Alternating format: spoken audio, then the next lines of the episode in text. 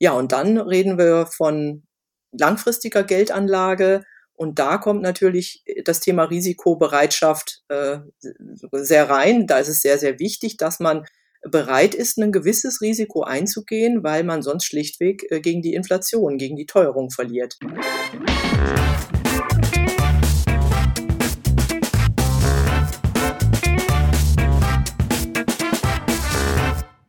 Begrüße euch super herzlich zum Her Money Talk, dem Geld- und Karriere-Podcast für Frauen. Die wenigsten von uns wollen ein Risiko eingehen bei ihrer Geldanlage. Ein gewisses Risiko ist jedoch unvermeidbar, vor allen Dingen, wenn man Investments tätigt. Wie finde ich jetzt heraus, was meine persönliche Risikobereitschaft bzw. Risikoneigung ist? Und was ist denn mit der sogenannten Risikotragfähigkeit? Ein sehr spannendes Konzept, wie ich finde. Und beide diese Konzepte wollen wir uns heute mal anschauen. Und das tue ich gemeinsam mit meiner Gesprächspartnerin Brigitte Watermann. Einige von euch kennen sicherlich Brigitte. Ähm, sie ist nicht nur versierte Finanzjournalistin, sie hat auch mehrere Bücher zum Thema Geldanlage geschrieben, unter anderem viel beachtete der Stiftung Warentest. Und vielleicht habt ihr sie auch live gesehen bei unserem Festival. Da warst du ja auch auf der Bühne, wie auch schon auf anderen Veranstaltungen bei uns. Ja, und zu Gast im Podcast warst du auch. Und es ist Zeit, dass du wieder mal da bist. Hello and welcome back. Ja, hello again. Hello again, genau. Da war was. Ich habe übrigens gesehen, dass Howard Carpendale sehr gerne in der Nähe vom Starnberger See Golf spielt. Also, oh. äh, wer ihn mal sehen will, ich verrate euch gerne den Golfclub, wenn es sein muss. Hat mir ein Freund neulich erzählt.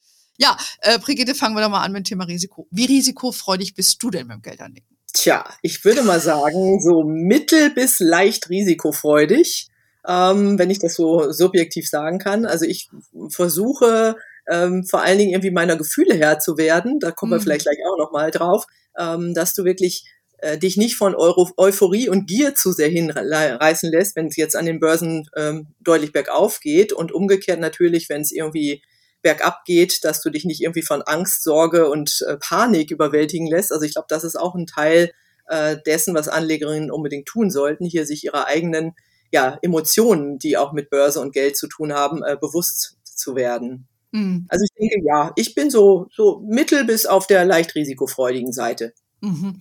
Denkst du, dass es ein bisschen mit den Jahren zugenommen hat, mit der Erfahrung, die du auch hast mit Ups und Downs an Börse und diversen Investments? Ja, das denke ich schon. Also Erfahrung spielt da sicherlich eine Rolle, aber ich glaube auch jeder hat eine Art Grundstruktur und ja, ich, mal, ich sag mal so, man macht aus einem ganz vorsichtigen Menschen wahrscheinlich keine Harakiri-Person irgendwann mal. Und das ist ja auch gut so. Mhm. Ja, aber trotzdem wollen wir ja uns einfach mal angucken, was jemand selber so für eine Persona ist, aber eben auch, warum man vielleicht auch gewisses Risiko äh, tragen sollte und vielleicht auch kann.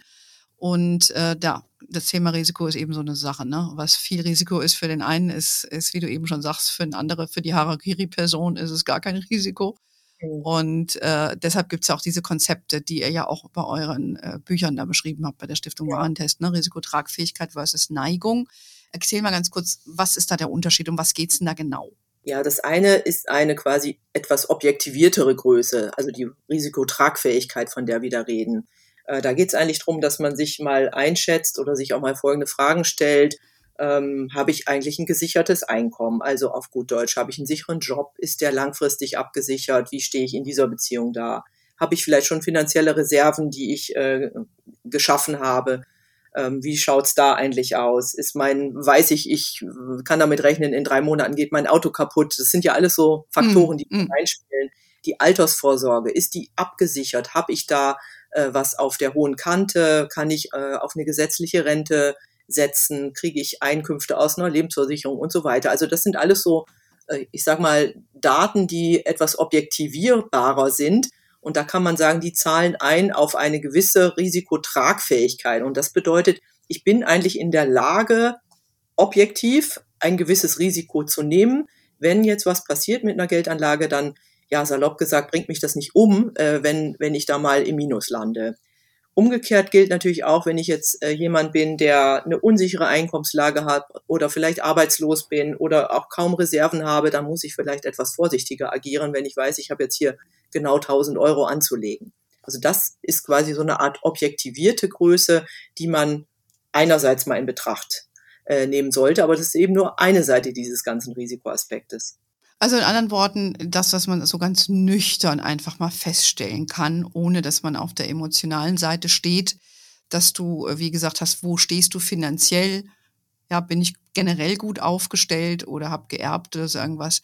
Dann ist das natürlich eine Sache, als wenn ich jetzt jemanden bin, der, weiß ich nicht, noch ein Haus abzuzahlen hat und dann, wenn er sein Geld investiert, ähm, vielleicht auch auf zurückgreifen muss, bevor er sollte, weil er eben die Hypothek nicht mehr tilgen kann. Ganz also genau. so, so wenn ich so aufgestellt bin, wenn ich jetzt weiß, ich brauche eigentlich mein Geld, um mein Haus abzuzahlen, dann sollte man natürlich eigentlich immer als erstes das Haus abzahlen und gar nicht erst groß über Geldanlage nachdenken. Das kommt natürlich noch hinzu, ja. Ja, ich, ich versuche nur so ein paar Punkte äh, zu machen, die du hast ja gerade schon geschildert, ne? Also wo steht man finanziell und deine generelle Vermögenssituation, ja, wie du sagst, wie viel verdient man oder wenn es jemand Beamter ist, glaube ich, auch ein ganz gutes Beispiel, ne? Weil du dann eben planbares Einkommen hast und so weiter und, und kannst ja ein bisschen mehr leisten, als wenn jemand freiberuflich ist und ein schwankendes Einkommen hat. Und äh, ich glaube, der Klassiker ist eh das persönliche Sparziel.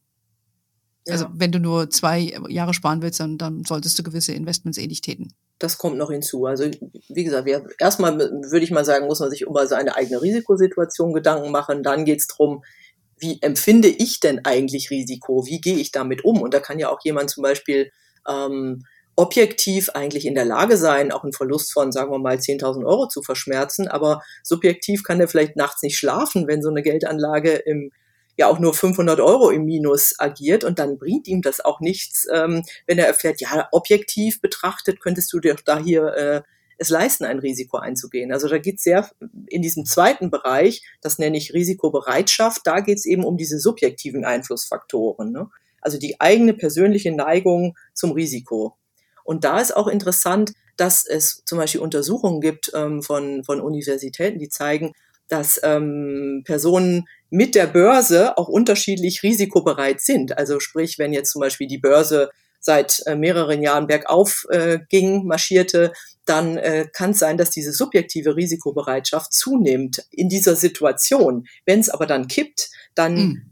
äh, gilt das Umgekehrte. Dann sind eben solche Leute halt oftmals super, super, super vorsichtig und wollen dann gar nichts mehr damit zu tun haben. Und de facto äh, verstärken sie damit eigentlich solche Ausschläge an der Börse.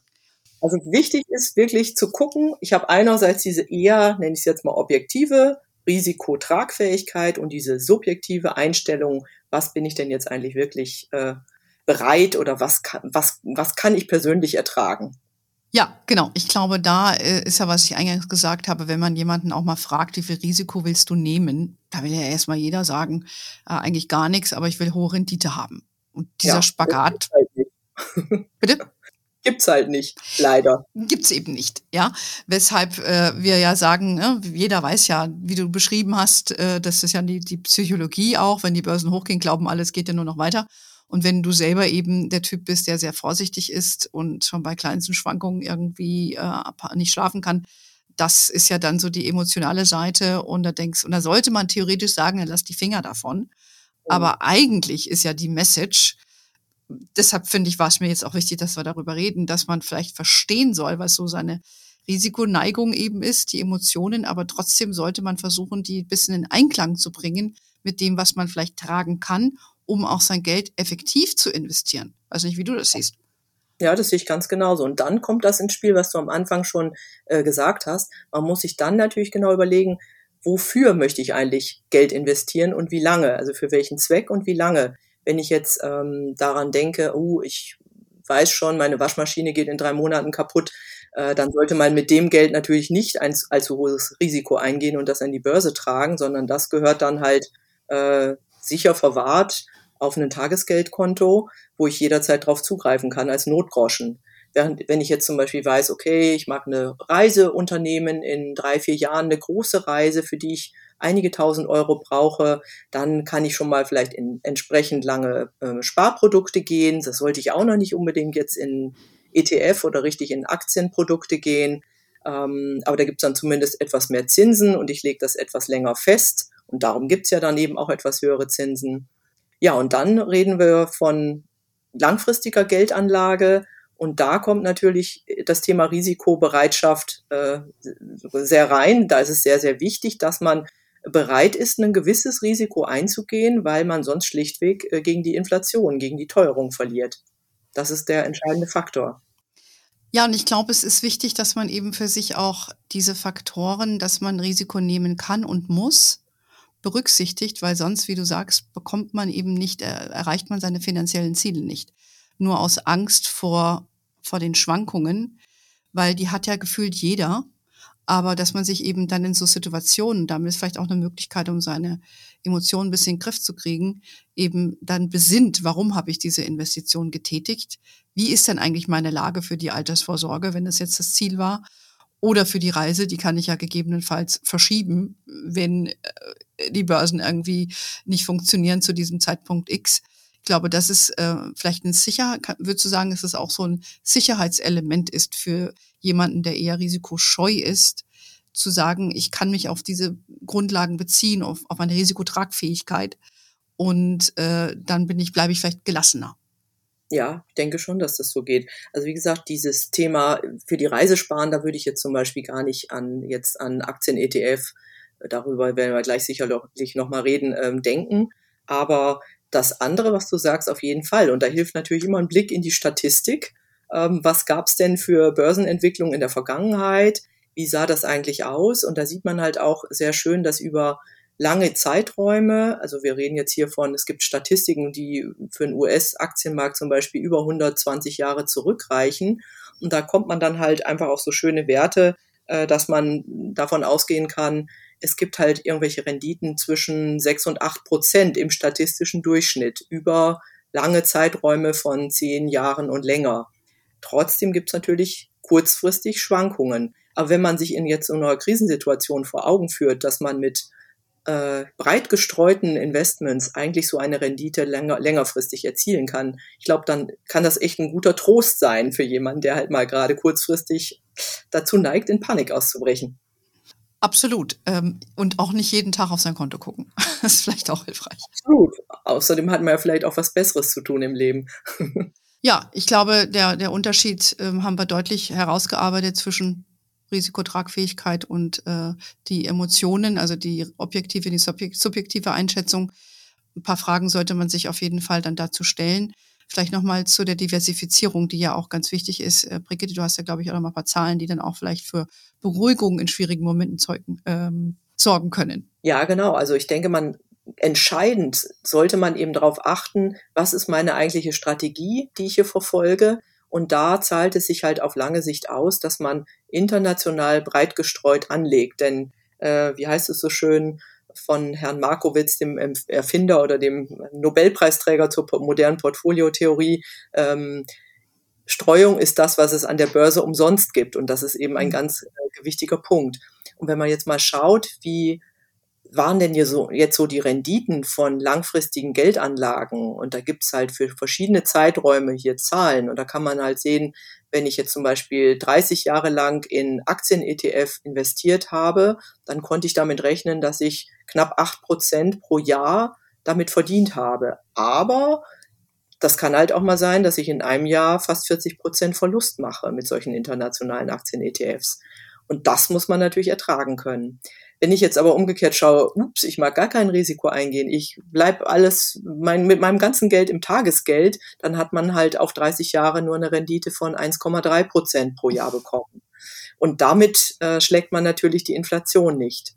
Aus meiner Sicht folgt daraus halt, dass du eine Mischung wählen musst aus diesen, äh, aus diesen Bereichen. Also eine schöne Mischung aus Tagesgeld auf der einen Seite oder Zinsanlagen und eben Aktien-ETF. Und wie die Mischung genau aussieht, das hängt eben davon ab von deiner, ja, von deiner Risikobereitschaft. Mhm.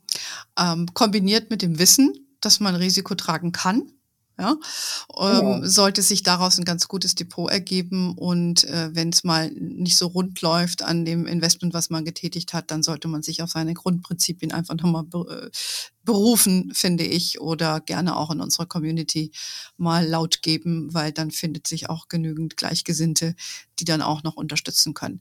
Ja, also alle für diejenigen, die eh ähm, finanziell vielleicht ganz gut aufgestellt sind oder irgendwie eine, die, die sollten sich eh klar machen, dass sie da vielleicht nicht so viel Sorge haben sollten, außer dass sie ihr komplettes Geld irgendwo in ein Investment tun. Das ist ja dann auch keine gute Idee.